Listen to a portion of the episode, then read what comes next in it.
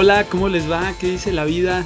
La verdad, debo serles bien honesto, cada que empiezo un nuevo episodio y quiero saludarlos, no sé cómo, cómo empezarlo, no sé si decirles hola, cómo les va. Simple y sencillamente quisiera que supieran que les mando un saludo y transmitirles que eh, el podcast de hoy va a estar muy bueno, va a tener arte interactividad. Creo que los va a mantener ahí bien atentos en todo esto que el día de hoy les quiero compartir. Y esto es Tú no me mandas. Comenzamos.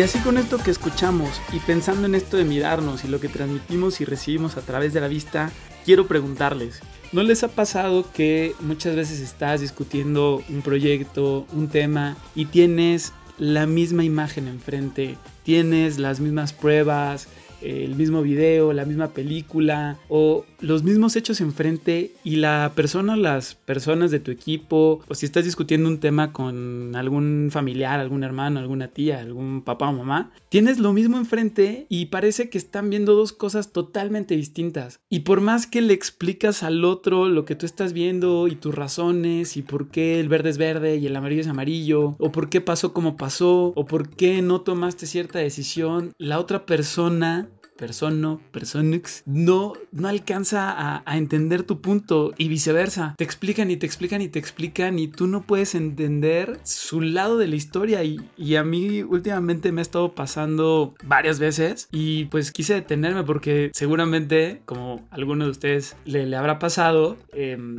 seguramente algún amigo me dirá, ay, güey, es que pues no, no eres abierto y estás bien cerrado y siempre eres bien necio y siempre quieres todo hacerlo a tu manera y tú no quieres que nadie te mande, ya saben, porque así se llama el podcast. Y pues sí, quise hacer esta, esta pausa para reflexionar. ¿Por qué pasa esto? ¿O qué deberíamos de hacer para encontrar ese, ese, ese punto de encuentro?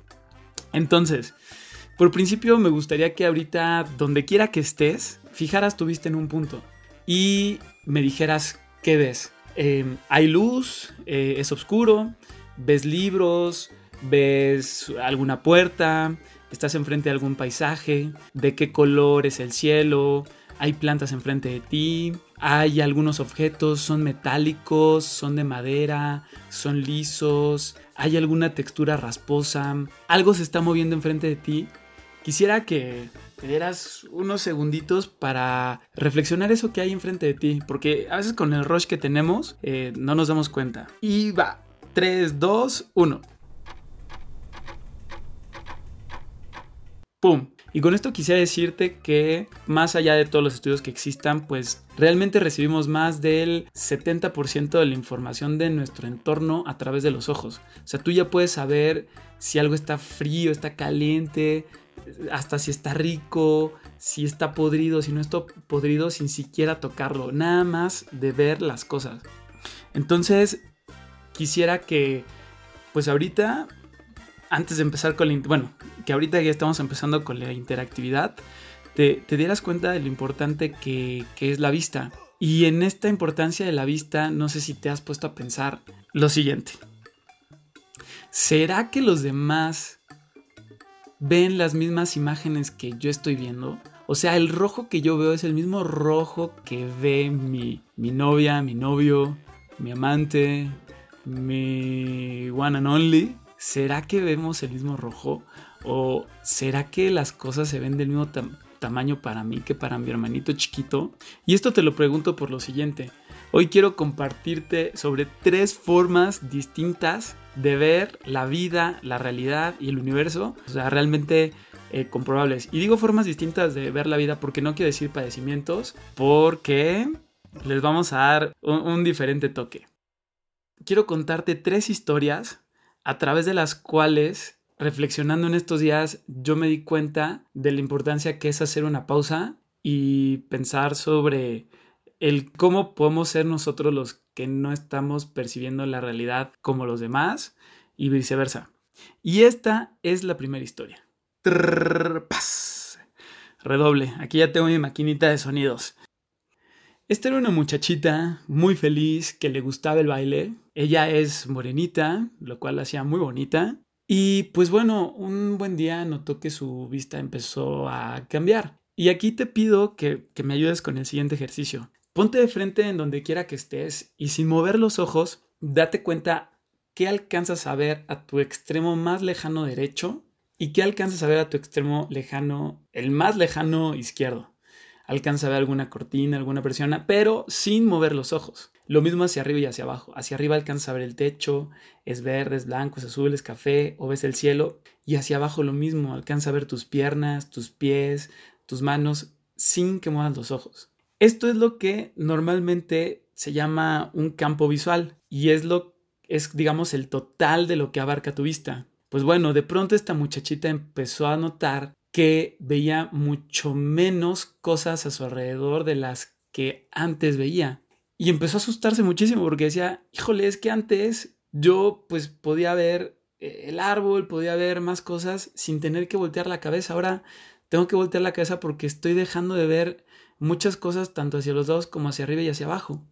Y claro, esta muchachita valiente empezó a buscar la manera de solucionar esto. Y pues yendo con doctores, se dio cuenta que esta visión que había perdido no la podía recuperar, que simple y sencillamente podía detener esa pérdida de vista. Imagínate que tú no te das cuenta y empiezas a perder este campo óptico como lo fue perdiendo ella gradualmente y a la hora de manejar, en vez de tener el panorama completo, solamente ves un porcentaje. Y es ahí cuando a veces, cuando vamos manejando y alguien se nos cierra y, nos enojamos y todo esto, de pronto no sabemos si la otra persona está padeciendo esta condición de perder los campos visuales y simple y sencillamente no te vio. No es por burro, no es por tonta, no es por quererse cerrar. Simple y sencillamente no está viendo lo mismo que tú. No, es como ponerte este ejemplo. Mientras tú ves esto,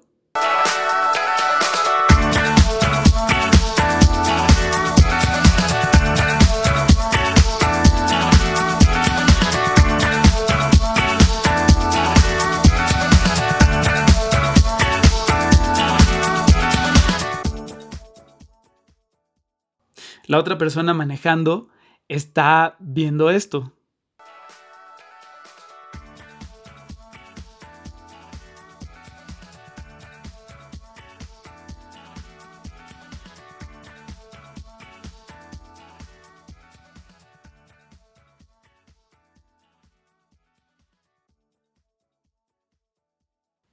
O por ejemplo, estás en una boda y estás platicando perfecto, elegantísima, bla, bla, bla, bla, bla, y de repente tu pareja tira el refresco. Y de repente dices, ¡ay, no puede ser! Mi vestido. Bueno, las quizás mujeres, o bueno, sea lo que sea que ustedes lleven en esa boda. O, ¡ah, mi traje! ¿Cómo puede ser? ¿Cómo no viste? Y es eso. Tal vez la otra persona, su campo visual está más reducido que el tuyo. Y no es que la otra persona sea mala, torpe o te, quiera, te, haya querido arruinar la boda. Simple y sencillamente no lo vio. Y, y esta cuestión de perder el campo visual del que te platico se llama glaucoma. Y es algo que afecta a muchísimas personas y es tan paulatino que no te das cuenta. Entonces, pues hagamos eh, esas pausas a, la hora que de repente los reflejos del otro o la visión tan extendida que nosotros tenemos como dioses todopoderosos del mundo no sea igual que la visión reducida de las otras de las otras personas, ¿no? Y bueno, esta historia sigue. Finalmente esta muchachita tenía de entre sus sueños ser bailarina y también ser arquitecta. Y sus doctores, y sus doctores, voy a aprender a pronunciar mejor, y sus doctores le dijeron que pues ese sueño lo podía lograr porque pues un arquitecto necesita la vista para poder proyectar y hacer y deshacer. Pero ella un poquito con ese corazoncito roto decidió animarse, hacer todo lo que estaba en sus manos por detener este, este avance de la enfermedad. Y después de tal vez varios días de introspección y encierro, dijo, pues yo lo voy a intentar y hasta donde dé mi vista. Con mucho esfuerzo logró convertirse en una gran arquitecta paisajista y ejercer ese sueño que, que tenía. Y bueno, querido público, así acaba esta historia de glaucoma. Ahora te quiero contar la siguiente historia. Esta historia es de un niñito que la verdad desde chiquito era pues poquito retraído, pero veía, al igual que muchos, el mundo de otra manera. Él, pues como todo niño, iba a la escuela, tomaba su lunch, con el sándwich aplastado, con el jugo desparramado, le metía papitas a su sándwich, intentaba jugar a la pelota, pero pues era maletón, la verdad, para los deportes. Y pues bueno, tenía por ahí sus hermanitos y como todo niño, veces copiaba en el salón. Y bueno, un niño pues casi, casi igual a los demás, excepto por una cosa. Un día ese niño se hallaba pintando la bandera de México, que para los que nos oigan tal vez en otro país, espero, significa que el podcast tiene éxito. Eh, la bandera de México es verde y roja. Entonces este niño se hallaba pintando su, su parte verdecita con un color de esos que tenían dos puntas de distinto color y empezó a iluminar de verde. Dijo, esto no es verde. Ay, ¿por qué me estoy equivocando tanto? Entonces volteó su lapicito y empezó a pintar de rojo. Dijo, no, estaba bien.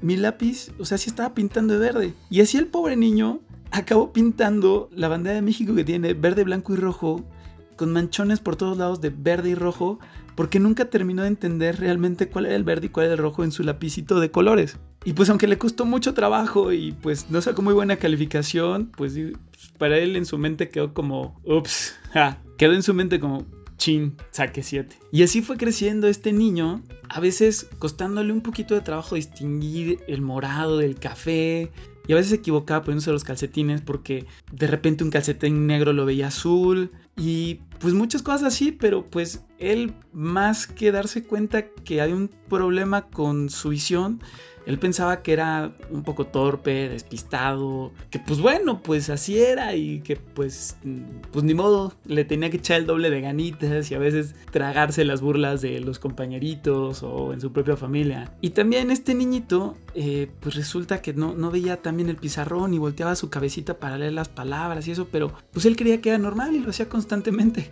Hasta que un día, pues le contó a su mamá que que él para ver las letras del pizarrón tenía a veces que voltear la cabeza para entender lo que estaba escrito.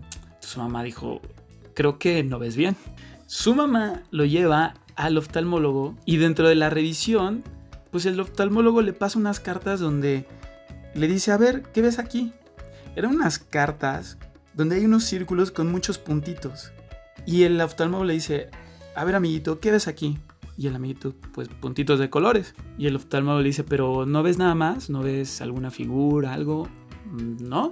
A ver, te paso otra. ¿Qué ves aquí? Mm, y el niño le contesta, mm, me parece que tal vez un 2, un 3 o una como B. Y el oftalmólogo empieza a hacer unas caras ahí medias curiosonas, ¿no? Y de repente le pasa otra tarjeta con más puntitos y el oftalmólogo le dice, ¿qué ves aquí? Dice nada, ¿qué colores ves? Veo amarillos y rojos. Y el oftalmólogo se empieza a reír y le dice, señora, su hijo no distingue los colores. Y pues bueno, eso fue como un gran descubrimiento y un gran aliviane para este amigo porque pues entendió que no era torpe, entendió que no era distraído, sino que simple y sencillamente había muchas cosas que no podía hacer bien porque no distinguía los colores. Y esto que le pasaba a este amiguito se llama daltonismo. Que el daltonismo, para los que no lo sepan, porque seguramente alguien va a decir, ah, yo ya sé que es el daltonismo, a mí no me vienes a contar. Pero bueno, dejemos que los que no saben se enteren, para ser así como muy básicos, porque pues hay doctores, el cual no soy yo. El daltonismo es una condición donde las células que perciben el color no están bien calibradas, por llamarlo de alguna manera, para poder ver los colores como son. ¿Y qué pasa? Personas como este amigo ven el color verde en lugar de rojo, o tal vez el morado en lugar de azul, o tal vez puedan confundir tonos de negro con cafés y morados. Y ciertas tonalidades les cuestan muchísimo. Entonces, ¿qué pasa cuando tienes a, tu pareja, no? Y que Lalo le invitas a una fiesta y, y cuando llegas, a su casa y Lola ves bajando de la escalera, tu pareja se viste y se siente así.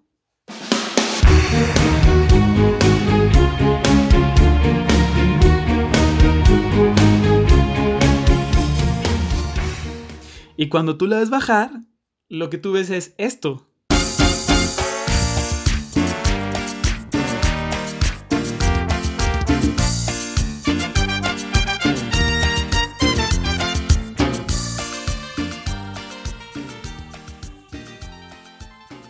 Y tal vez yo soy el segundo, hago paréntesis, me encanta la salsa y todos los ritmos guapachosos. Digo, o sea, la comparativa no es que una sea buena o mala, ¿eh? Conste, sino simplemente que el resultado o lo que tú esperas no es lo que en realidad está ocurriendo. Y entonces, ¿qué pasa? Pues no es que tu, pareja se haya vestido mal, o sea, pues medio naquito, naquita, o, o, o tenga mal gusto, sino simple y sencillamente percibe el color de otra manera. ¿Sabes? Porque dentro del daltonismo hay muchos niveles. El, el, nivel más fuerte es cuando las personas ven blanco y negro, pero hay niveles donde hay personas que solo confunden verde y rojo y hay personas que, que, confunden muchos más colores. Y entonces, pues, pues quisiera que, que, nos detuviéramos todos a pensar si realmente alguien que percibimos con mal gusto a la hora de vestir o decorar su casa, realmente es un mal gusto o realmente es que no está viendo los mismos colores que tú, que tú estás viendo. O sea, Imagínate tener al lado a otra persona que a pesar de estar en el mismo lugar, a la misma hora, con los mismos objetos enfrente, están viendo dos imágenes totalmente distintas por esta, por esta condición. Y más allá de eso, te comparto lo siguiente. Y no lo digo yo, porque también va a salir alguien a decir, ay, es que nos estás mintiendo, eso no puede ser. Pues para respaldarme, eh, National Geographic sacó un estudio en 2012 donde dice que las mujeres distinguen mucho más tonos de color que los hombres, que por ejemplo ellos, ellas, la hierba la ven mucho más verde y los hombres tendemos a verla mucho más amarilla. Y por ejemplo, los hombres distinguimos mucho mejor los movimientos a lo lejos que las mujeres. Y también podrá haber alguien ahí decirme, ah, y eso es este, división de hombres y mujeres, eso no puede ser. Digo, obviamente, claro que habrá este, pues, mujeres que sean súper duchas para los movimientos y, que eh, sean igual de finas sus vistas que, que, las de los hombres. Igual habrá hombres que puedan distinguir hasta más tonos que, lo, que las mujeres, ¿no? Pero la generalidad, según este estudio, eh, nos dice esto. Entonces, pues yo creo que también por eso a veces pasa que cuando vamos a un museo y tenemos una pieza, un cuadro del autor que ustedes me digan, mientras tú estás viendo esto,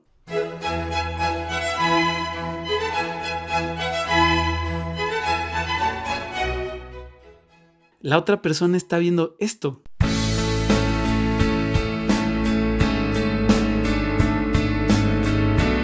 Y de entonces tendemos a hacer muchos juicios de valor de, híjole, o sea, como que le falta mundo porque, o sea, no, no apreció la obra que está enfrente, o sea, la obraza, obraza.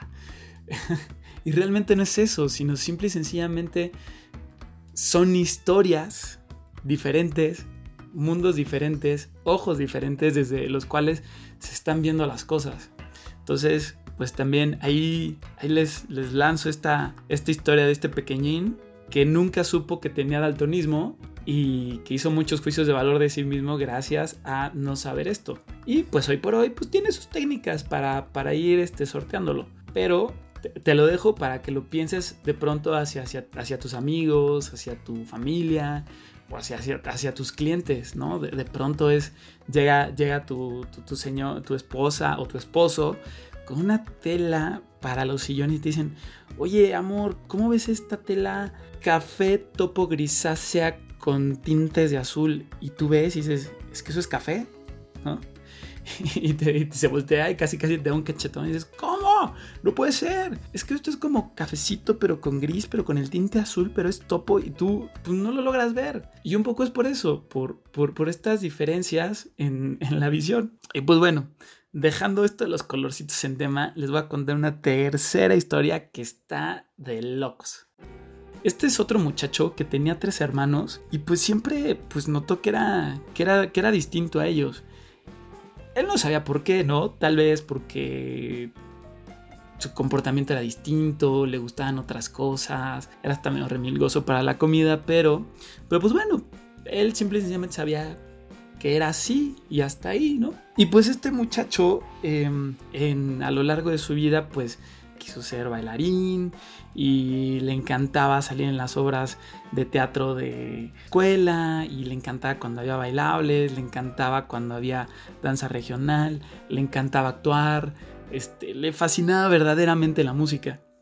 pero pues, pues porque la vida y porque pues uno tiene que decidir muchas cosas muy chavo, pues decidió estudiar una carrera que no tenía tal vez al 100% que ver con esto, decidió estudiar diseño gráfico y pues bueno, era bastante, bastante bueno para este, esta cuestión del diseño. Le iba muy bien, muchos compañeros querían trabajar con él, pero siempre le quedó esa espinita en, el corazón de querer hacer algo con la música. Él, vaya, en la música sentía que algo le, explotaba por dentro y no podía expresar de, de, qué manera era esto. Y sintiendo esta cosquillita, buscó...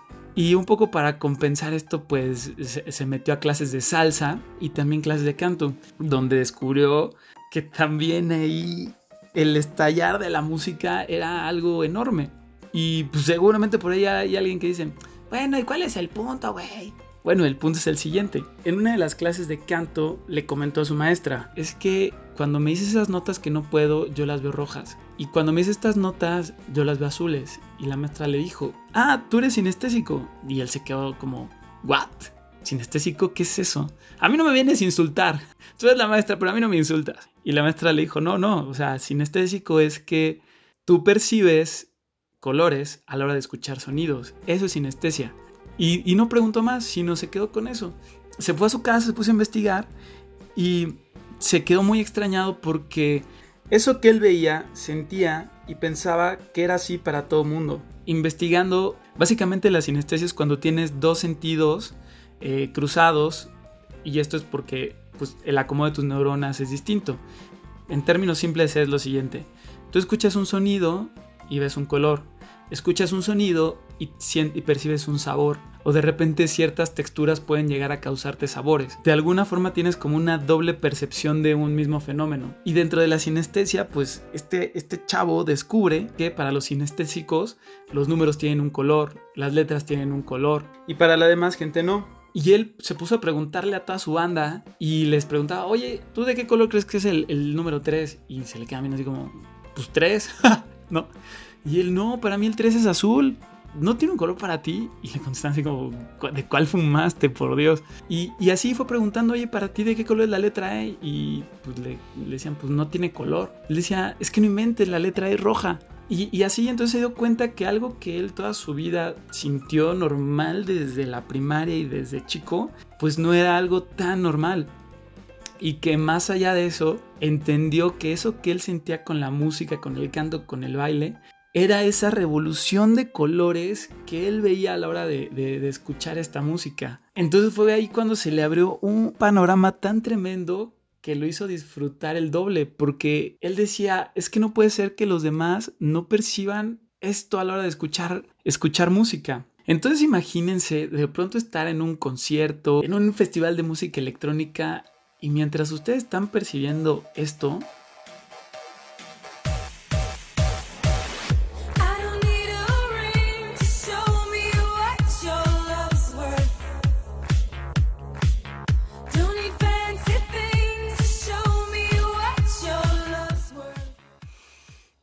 sus amigos que van con ustedes están percibiendo esto.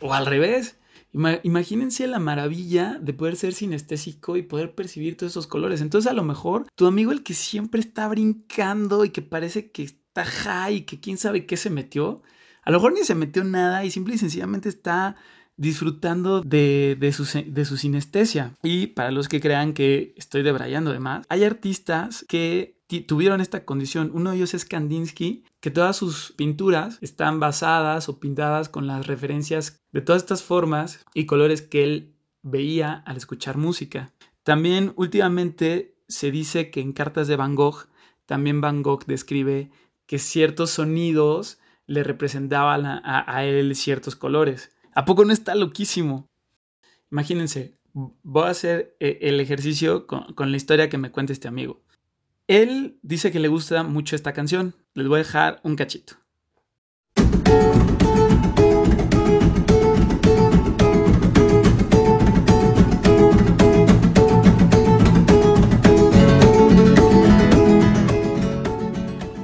Este amigo dice que de repente ve como si fueran un montón de mariposas blancas girando en una especie de torbellino y que de repente al sonar el violín es como si en medio de ese torbellino hubiera una luz blanca enorme, destellante, y que detrás de todo este escenario hay un fondo verde azuloso como si fuera un bosque donde todo está un poquito en un movimiento continuo y efervescente. Sé que suena fumado, sé que está súper drogado, pero les voy a poner la canción a ver si a ustedes les suena eso.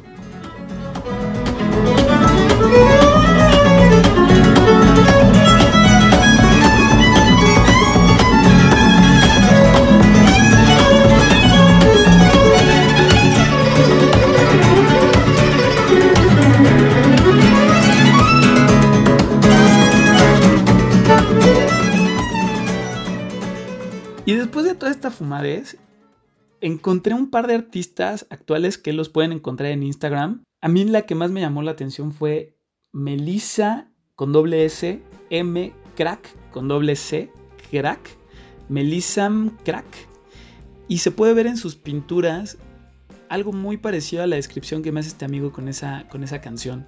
Donde de repente son ciertos fondos así medio extraños, de pronto donde nacen una serie de colores y esta artista dice que realmente ella con la música ve todos estos patrones y todos estos destellos. Entonces, esta tercera historia yo creo que es la, la más loca de todas, pero nos da cuenta de que otra vez podemos estar en el mismo lugar, escuchando la misma música al mismo artista, pero sintiendo cosas tan distintas y percibiendo realidades tan distintas a pesar de estar de, bajo las mismas condiciones. Y yo creo que que este fenómeno de la sinestesia, si, si no lo conoces, hay muchos artistas que, que, ya lo conocen y ya es un fenómeno mucho más conocido. Que, que, yo creo que en todos estos displays de los conciertos que vamos, gran parte de sus gráficos son, son bastante sinestésicos. Si te metes a buscar imágenes de sinestesia, creo que, que entenderás al, al punto al que voy. Y pues así, así estas historias de gente real que no voy a decir que tiene estas diferencias con respecto a ti y a mí, o a ustedes y nosotros, porque tal vez ellos somos nosotros. Son formas distintas de ver y que seguramente muchos de los que ahorita están escuchando este podcast las están viviendo, las tienen sin saberlo. Y que si sí lo saben, pues, pues miren, ahora sí que siéntanse acompañados. Y nada, quise platicar de todo esto porque creo que hoy por hoy, lo percibo en las noticias, en las redes sociales, percibes demasiados desencuentros a la hora de emitir un punto de vista, a la hora de dar tu opinión. Y creo que muchas veces entendemos que, claro, venimos de partes distintas, pero pues quise contar esto para irnos a lo básico. Si desde lo más esencial que es nuestros cinco sentidos, poniendo este ejemplo solamente de la vista, podemos percibir las cosas tan pero tan distintas. Imagínense ahora metiéndole más variables. Tu estado de humor, tu historia de vida, si ese día te, fue mal en el trabajo, si tu novio o tu pareja te dejó, si de chiquito tuviste toda la atención o todo el amor, si el día está nublado, si está soleado, si desayunaste, no desayunaste, agréguenle todas esas variables. Pues claro que a la hora de trabajar, discutir un punto, ponernos de acuerdo, pues no va a haber un punto de encuentro. Entonces para no marearlos ya tanto, porque van a decir, güey, ya, ya repetiste mucho el punto. es, hagamos una pausa, ojalá que puedan reflexionar sobre estas tres historias y tratemos de ver y entender, tal vez no de ver cómo ve el otro, porque eso está imposible. Sí, claro que el ejercicio es bueno. Aparte de intentar ver cómo ve, el otro, lo cual a veces puede ser difícil o si no es que imposible, porque pues jamás vamos a poder ponernos los ojos del otro. Pero sí tratar de unir los puntos en los que sí coincidimos y vemos lo mismo. Y de ahí partir para poder detonar proyectos, para de ahí poder tener una buena conversación con nuestra pareja, construir más cosas. No sé si se han dado cuenta que a veces pasamos mucho más tiempo discutiendo, no sé, simple y sencillamente, como si escucháramos una canción. Tal vez no escuchemos el mismo volumen, tal vez no nos efervezca tanto por dentro como al otro, pero los dos oímos un tambor, los dos oímos una trompeta, los dos oímos un timbal, no lo sé, escuchamos una misma letra. Entonces, pues, si tenemos puntos de encuentro, creo que podríamos disfrutarla igual sin tener que estar 100% de acuerdo en si es o no la mejor canción, si eso no la más movida. Simple y sencillamente disfrutar ese lugar en el que sí estamos todos al mismo tiempo. Y pues antes de que me ponga súper cursi y romántico, Justo en estos días también me encontré una siguiente frase que creo que va muy ad hoc con esto, ¿no? Para los que tengan, tengamos alguna historia de vida distinta y que tal vez puedan sentir que les da una desventaja, pues les quiero compartir esta frase que me encantó, que, que pueda hacer que de ahí detonen y ¡pum! ¡Pa'lante! Y dice así, empieza donde estás, usa lo que tienes, haz lo que puedas. Y bueno, si les gustó, reflexionenla. Y si no, tal vez hay alguien allá afuera que diga: No inventes, tu frase está bien fea. Pero bueno, no importa. Ya se las compartí. Les comparto otra vez mi red, que es arroba Eduardo Río Ramírez. Si quieren ahí escribirme algún comentario, seguirme, proponerme algún tema, ahí los leo. Y los voy a dejar con esta canción que en lo personal, pues me gusta y ya. Y tiene muy buena energía. Los espero en el siguiente episodio de Tú no me mandas. Los quiero. Bye.